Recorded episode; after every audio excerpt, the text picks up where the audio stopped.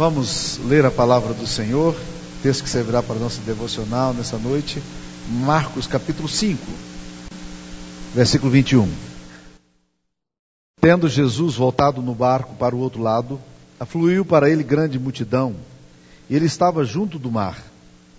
Eis que chegou a ele um dos principais da sinagoga, chamado Jairo, e vendo, prostrou-se a seus pés, e insistentemente lhe suplicou: Minha filha está à morte, vem, impõe as mãos sobre ela, para que seja salva e viverá.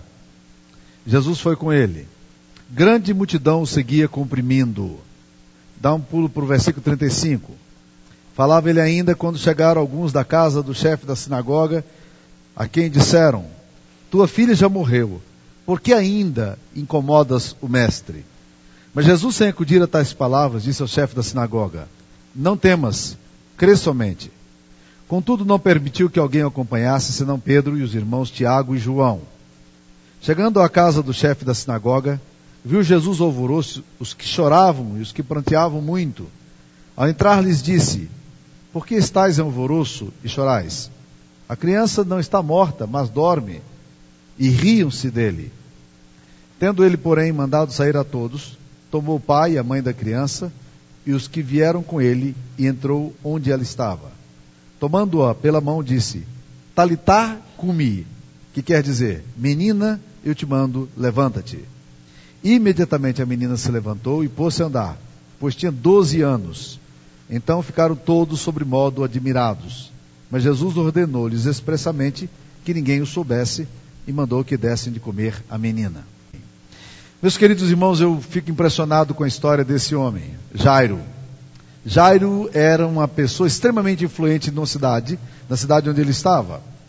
A Bíblia nos nos fala que quando Jesus chega do outro lado de Gadara, onde ele foi expulsar o demônio daquele rapaz que nós estudamos semana passada, quando chegou o chefe da sinagoga, que era Jairo, correu aos pés de Jesus, se atirou aos pés de Jesus e, prostrado aos seus pés, começou a gritar: Mestre, minha filhinha está à morte, vem e põe as mãos sobre ela para que seja salva e viverá.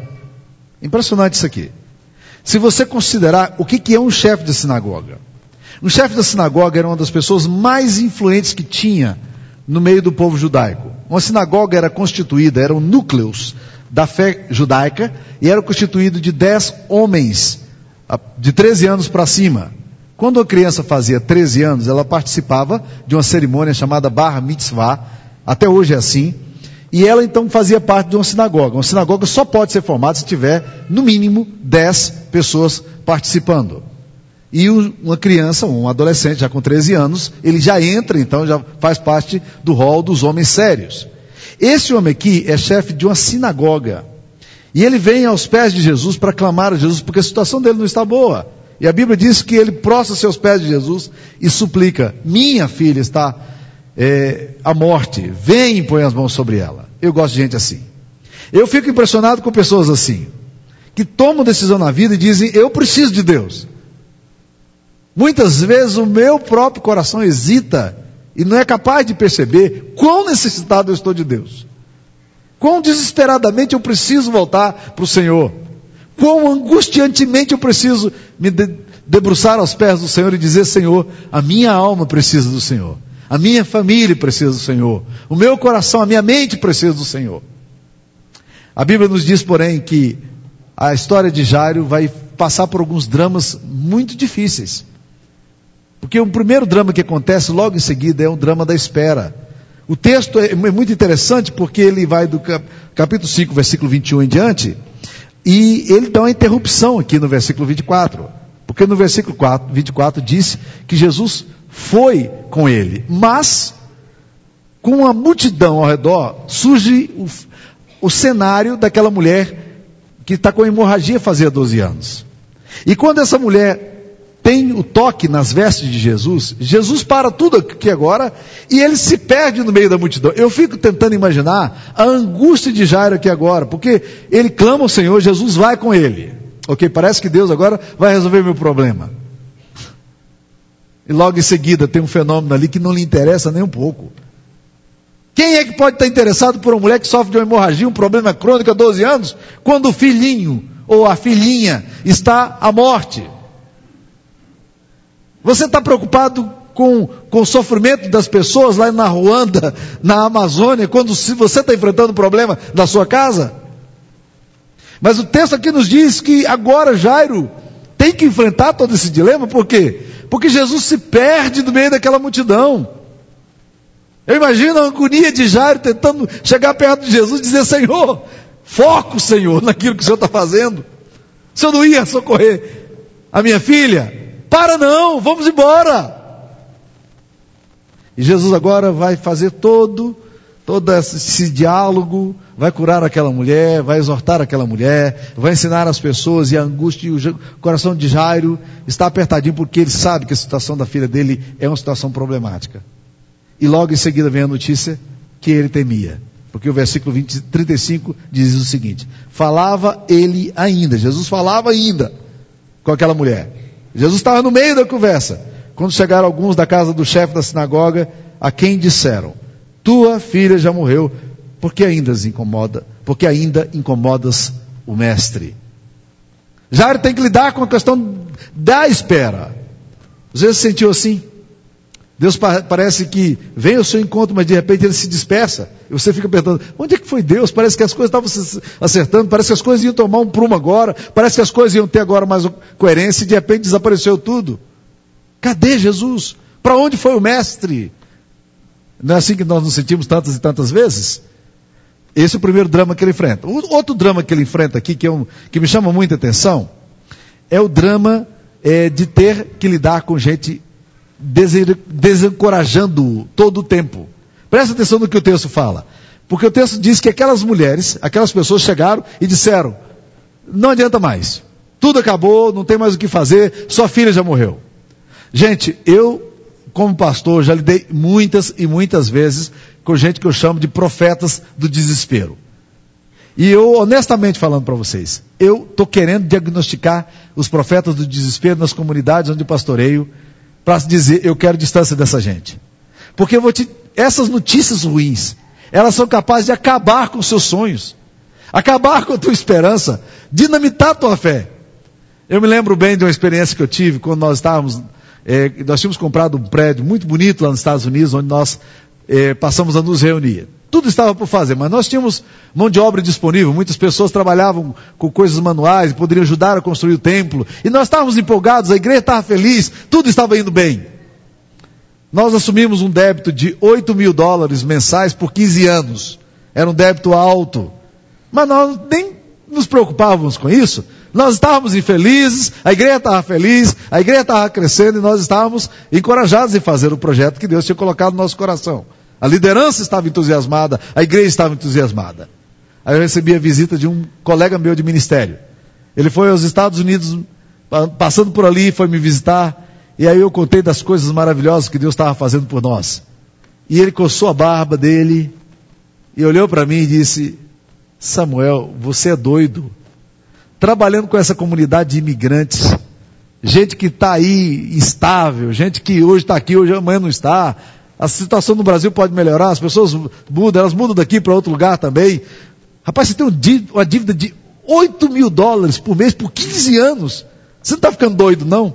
E meus queridos irmãos, eu confesso que naquela noite eu fui para minha cama angustiado com essa expectativa, com essa realidade.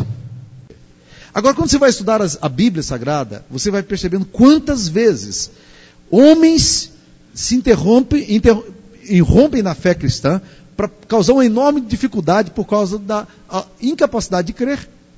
Preste atenção, por exemplo, quando os, os espias trazem um relatório dizendo assim: olha, a terra que Deus nos prometeu é realmente uma terra maravilhosa, ela manda leite e mel, é uma terra fantástica e tal, aquela coisa toda entusiasmada, as pessoas estão felizes. E aí, de repente, um grupo se levanta e fala assim: é, a terra lá é boa, mas você já viu também que a terra é cheia de gente, e os enaquins estão ali. Os enaquins, gente, a Bíblia diz que era terra de gente grande, gente forte, eram guerreiros. E aí, quando eles ouvem o relato, a Bíblia diz que o coração deles cai lá no fundo do poço. Uma tristeza imensa bate, e todo mundo fica desanimado. Quantas vezes na vida nós temos que lidar com os profetas do desespero? Jairo tem que lidar com esse profeta do desespero aqui também. Há um texto em Deuteronômio, capítulo 20, versículo 8, e todo o texto de Deuteronômio fala daquelas pessoas que não deveriam ir para a guerra. Eu acho interessante as pessoas que não deveriam ir para a guerra. Primeiro, não deveria ir para a guerra quem casou recentemente. O recém-casado não ia para a guerra. Então Giovanni e alguns outros aí que casaram esse ano aí, estavam libertos da guerra, não precisavam ir para a guerra. Né? Por quê? Porque casaram, tem que cuidar da esposa. Quem tinha construído uma casa recentemente também não, não ia para a guerra, né? Se isentava. Por quê? Porque era para desfrutar da sua casa. Quem plantava uma vinha tinha que desfrutar daquela vinha aquele ano, não podia também ir para a guerra. Mas há um texto ali, em Deuteronômio capítulo 20, versículo 8, que fala o seguinte: diz o, diz, diz o seguinte: Homem de coração medroso e tímido, volte. E fala: para que o coração de seus irmãos não se derreta como o seu coração. Você imaginou ali na trincheira, meus queridos irmãos? Os caras estão ali na batalha e o medroso está ali do lado. E está todo mundo animado, adrenalina mil, né? Aí o medroso vira para o lado do colega da direita e fala assim: rapaz, esse negócio aqui vai pegar. Esse negócio aqui vai ser complicado. E vira para o outro: você não está com medo, não? Rapaz, estou morrendo de medo. Olha, é um caos. Quando você está passando por dificuldade e profeta de desespero chega para perto de você, é complicado. Eu, meus irmãos, quando eu estou sonhando com o projeto, eu quero sentar com gente que chega e fala: Pastor, Deus vai abençoar. Vamos orar por isso. Deus vai dar graça. Vamos lá, vai acontecer. Havia um presbítero, que hoje é um alto funcionário do INSS em Brasília. Esse presbítero de Goiânia, a gente encontrava nas reuniões do presbitério, ele era economista. E ele cuidava da tesouraria do presbitério. E quando nós íamos fazer o orçamento, nós estávamos ali discutindo, a gente perguntava para ele, e aí, será que vai dar? Ele diz, você quer que eu fale como administrador ou você quer que eu fale como homem de fé? Como homem, como administrador, esse negócio aqui é complicado, mas como homem de fé, deixa eu dizer para vocês, podemos ir que dá certo. Meus irmãos, é isso que está acontecendo aqui com Jairo. Jairo agora tem que lidar com pessoas que estão ao lado dele dizendo não dá. Ele tem que lidar com pessoas que estão do seu lado e ele tem que admitir que as coisas não estão fáceis. Quando você estiver passando por situação angustiante, tome cuidado com as pessoas que você está ouvindo. Elas podem roubar ou colocar fé no teu coração. E nessas horas, eu quero estar com gente que crê. O texto aqui nos diz que ele tem que lidar com espera e tem que lidar agora com os profetas do desespero. As características dos, das, dos profetas do desespero estão bem claras aqui. Primeiro, eles são mestres da incredulidade. São pessoas que já viram milagre, são pessoas que presenciaram milagre, não tinha acontecido milagre aqui agora. Essas pessoas tinham visto uma mulher com 12 anos, com hemorragia crônica, sendo curada miraculosamente, admitindo publicamente que havia sido curada. Eles saem dali e já não creem mais. Há muitas pessoas que falam: não, pastor, se eu visse milagres, eu creria. Não. O período em que as pessoas, nas escrituras sagradas, mais viram milagre, foi no Antigo Testamento. Mas foram as pessoas mais incrédulas de todas as páginas das escrituras sagradas. Por isso que Jesus diz: bem-aventurados são aqueles que não viram e creram. Que apesar de não terem visto, creem. Então, profetas do desespero são mestres da incredulidade. Segunda coisa, eles riem. Quando as coisas fogem do controle deles, eles riem. Sara riu no seu coração. O texto aqui diz que esses homens riram quando Jesus Cristo falou: Vamos lá. São pessoas que ironizam. E elas limitam também o poder de Deus, porque o texto aqui fala que elas dizem o seguinte: Mestre, tua filha já morreu, por que ainda incomodas o mestre? Ora, meus queridos irmãos, o milagre de Deus vai até onde? Sou eu que delimito o poder de Deus? Sou eu que digo até onde o limite de Deus vai? Muitas vezes, como pastor, eu tenho parado para aprender com pessoas, porque eu percebo o limite da minha fé. Eu lembro um dia que uma mulher, esposa de um presbítero, lá do Rio de Janeiro, chegou para mim. Ela estava com um problema muito sério de saúde, que umas manchas púrpuras apareciam na pele dela, um negócio muito complicado. Ela já vinha sofrendo com essa enfermidade há muito tempo. Tinha ido a São Paulo, era uma mulher de muitos bens, muito rica, né? E, essa mulher, procurando os melhores especialistas no Brasil, nada resolvia. Um dia, ela chegou para mim, no meu escritório, depois da reunião de SAF do meio de semana, e disse: Pastor Samuel, eu vim aqui orar contigo, porque eu sei que Deus pode me curar. Então eu vim orar, e eu, naquela hora, eu lembro exatamente do sentimento que eu tive. Né? Eu disse: estou perdido. Essa mulher crê tanto e eu não tenho nenhuma fé para esse negócio aqui. E eu me lembro da minha fé tímida, frágil, orando por aquela mulher naquela hora. Eu lembro nitidamente de como eu fui honesto na presença de Deus.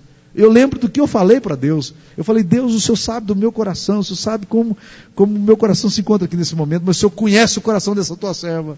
O Senhor sabe como ela está se aproximando diante do Senhor. E em nome de Jesus eu queria pedir agora que o Senhor operasse um milagre na vida dela, que o Senhor trouxesse cura para ela. Tu sabes como ela tem sofrido por isso. Domingo seguinte, ela já era bem idosa. Domingo seguinte, na porta da igreja, cumprimentando as pessoas, ela pegou a blusa, blusa dela e trouxe até aqui em cima e disse: Está vendo, pastor? E eu absolutamente desligado naquela, naquele burburinho na saída.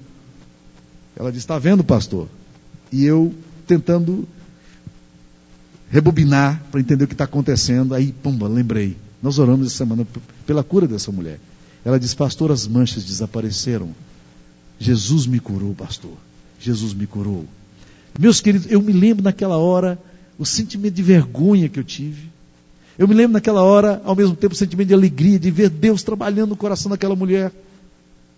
Quantas e quantas vezes a gente limita o poder de Deus e acha que Deus pode fazer até aqui. Não, tua filha já morreu, agora não dá mais. Ora, Deus é um Deus que faz o que Ele quer, como quiser. A Bíblia diz que quando Jesus ouviu essas palavras, ele, ele fez duas coisas. Ele não acudiu às palavras que foram ditas, ele não prestou atenção nisso, e ele virou para o chefe da sinagoga, Jairo, como que vendo o impacto que aquilo causa, poderia causar no coração dele, disse: Não temas, crê somente. Para lidar com o profeta do desespero, a gente tem que crer para superar isso aí. E eu sei como isso é complicado às vezes no nosso coração. Agora, meus queridos irmãos, existe um terceiro drama que ele tem que enfrentar aqui, e essa é a coisa positiva. Porque Jesus faz o seguinte: Jesus pega três dos seus discípulos para irem com ele. Por que não levar todos? Vocês já pararam para perguntar por que, que Jesus não leva todos com ele? Por que, que Jesus chama Pedro, Tiago e João apenas? e disse: Vamos comigo. E impediu que os outros, não, o texto diz, não permitiu que, algum, que algum, alguém o acompanhasse, senão Pedro e os irmãos Tiago e João, está aí no versículo 37. Ele não permitiu. Não, não, não, vocês ficam aqui. Por que não? Nós acabamos de presenciar um milagre maravilhoso. Nós já estamos vindo de uma manifestação em que o Senhor curou um endemoniado. Agora vimos a cura de uma mulher. Por que não acompanhar o Senhor? Não faz sentido nenhum. Jesus impedir? Aparentemente não. Mas eu tenho pensado que Jesus não permitiu, por causa da falta de fé dos outros demais discípulos. Aí ele vai para casa. Chega na casa, o texto diz que ele manda sair a todos. Todo mundo para fora.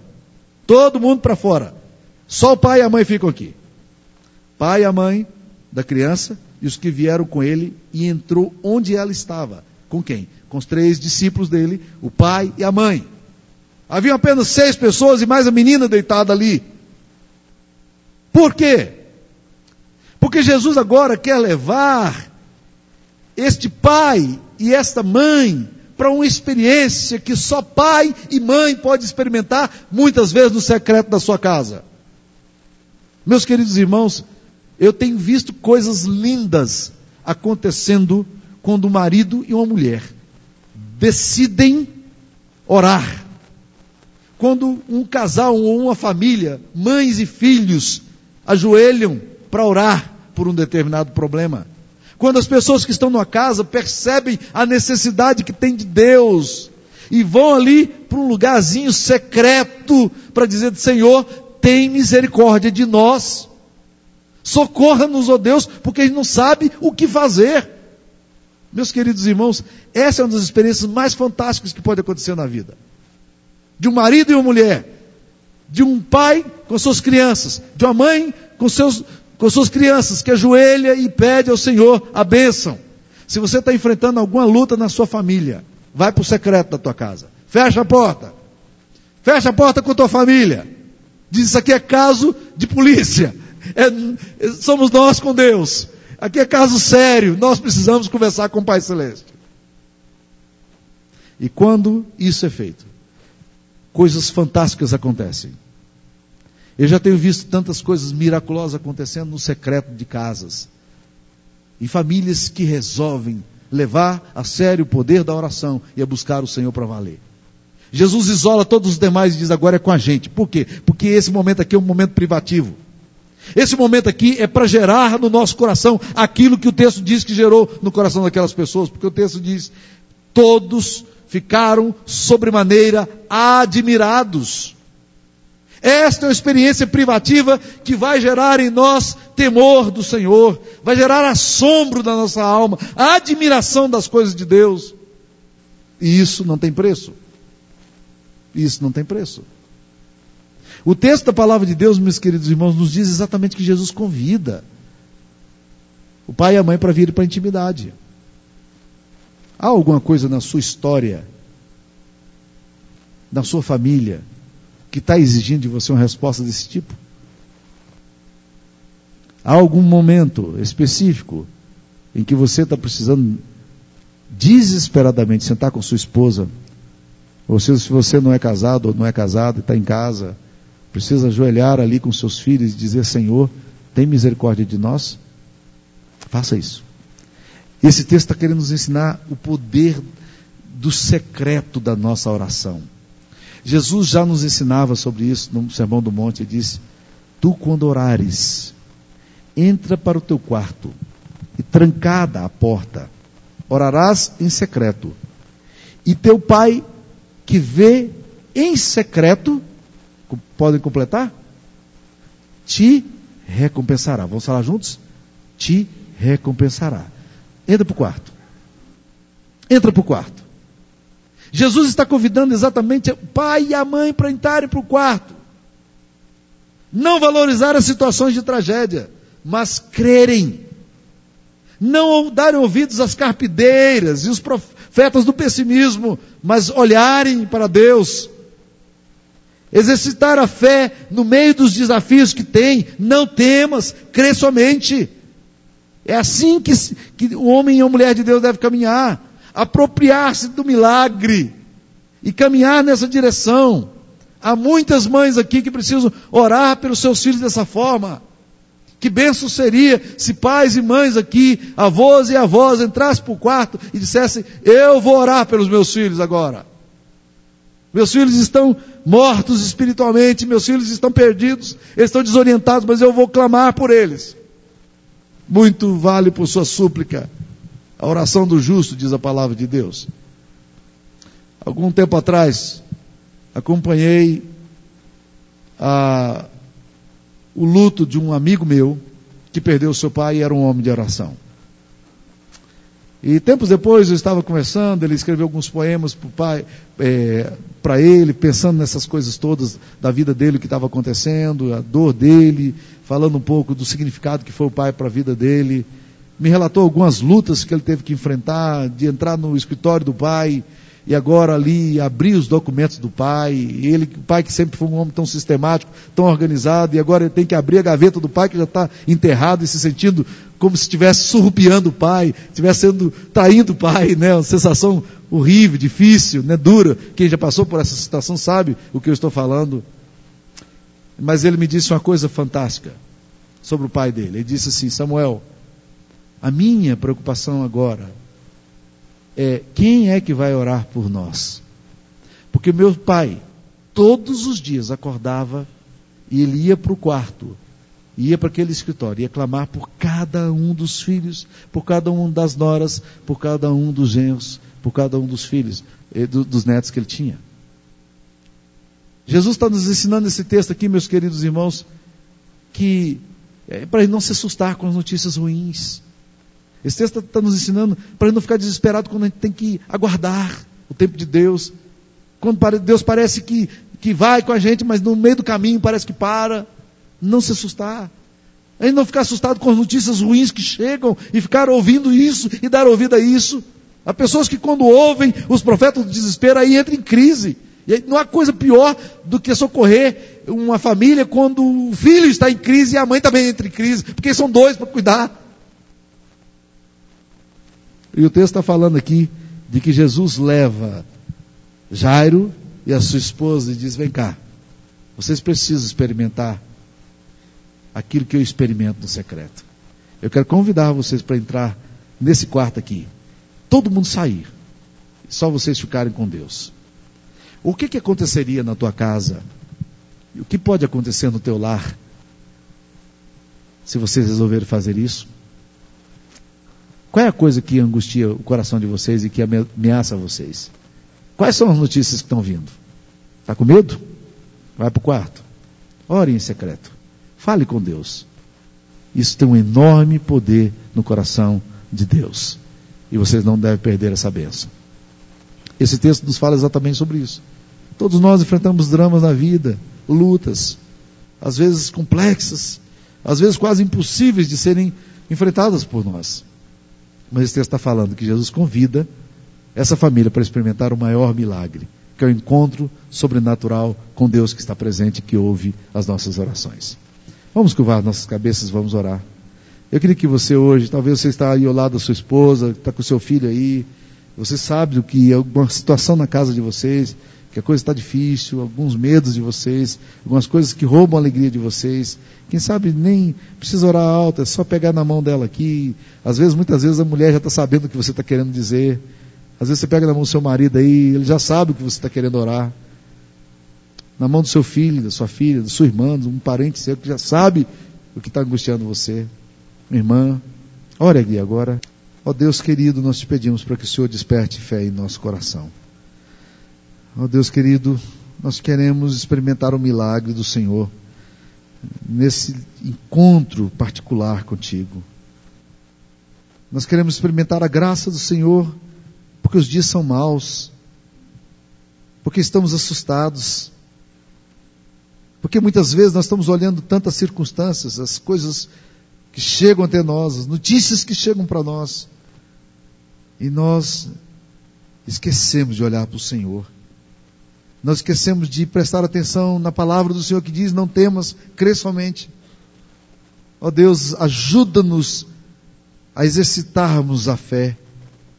Ajuda-nos, ó oh Deus, a olharmos para o Senhor nessa hora e aguardar com expectativa a ordem do Senhor para que a morte que está instalada na nossa vida e na nossa história desapareça, para que um fato novo aconteça, para que algo surpreenda-nos, ó Pai querido, para que algo gere assombro e admiração no nosso coração e o temor do Senhor renasça em nossa vida. Ó oh, Deus, há situações na nossa família, Pai, que se o Senhor não estiver presente, que se o Senhor não intervir, Pai, o resultado será o caos, a tragédia. Mas, ó oh Deus querido, obrigado porque os limites da nossa fé não podem delimitar a bênção e o poder do Senhor. A desesperança do nosso coração não pode limitar a graça e a manifestação da tua glória no nosso meio. É por isso que nós oramos hoje, Pai. Pedindo a Deus para que esse milagre para que essa expectativa se cumpra e que os nossos olhos vejam tudo isso, para que o nosso coração se aproxime do Senhor e experimente a graça que aguardamos de Ti. Nós oramos em nome de Jesus. Nós oramos em nome daquele que tem poder, em nome daquele que ordena e as coisas acontecem. Nós oramos em nome de Jesus. Amém, Senhor.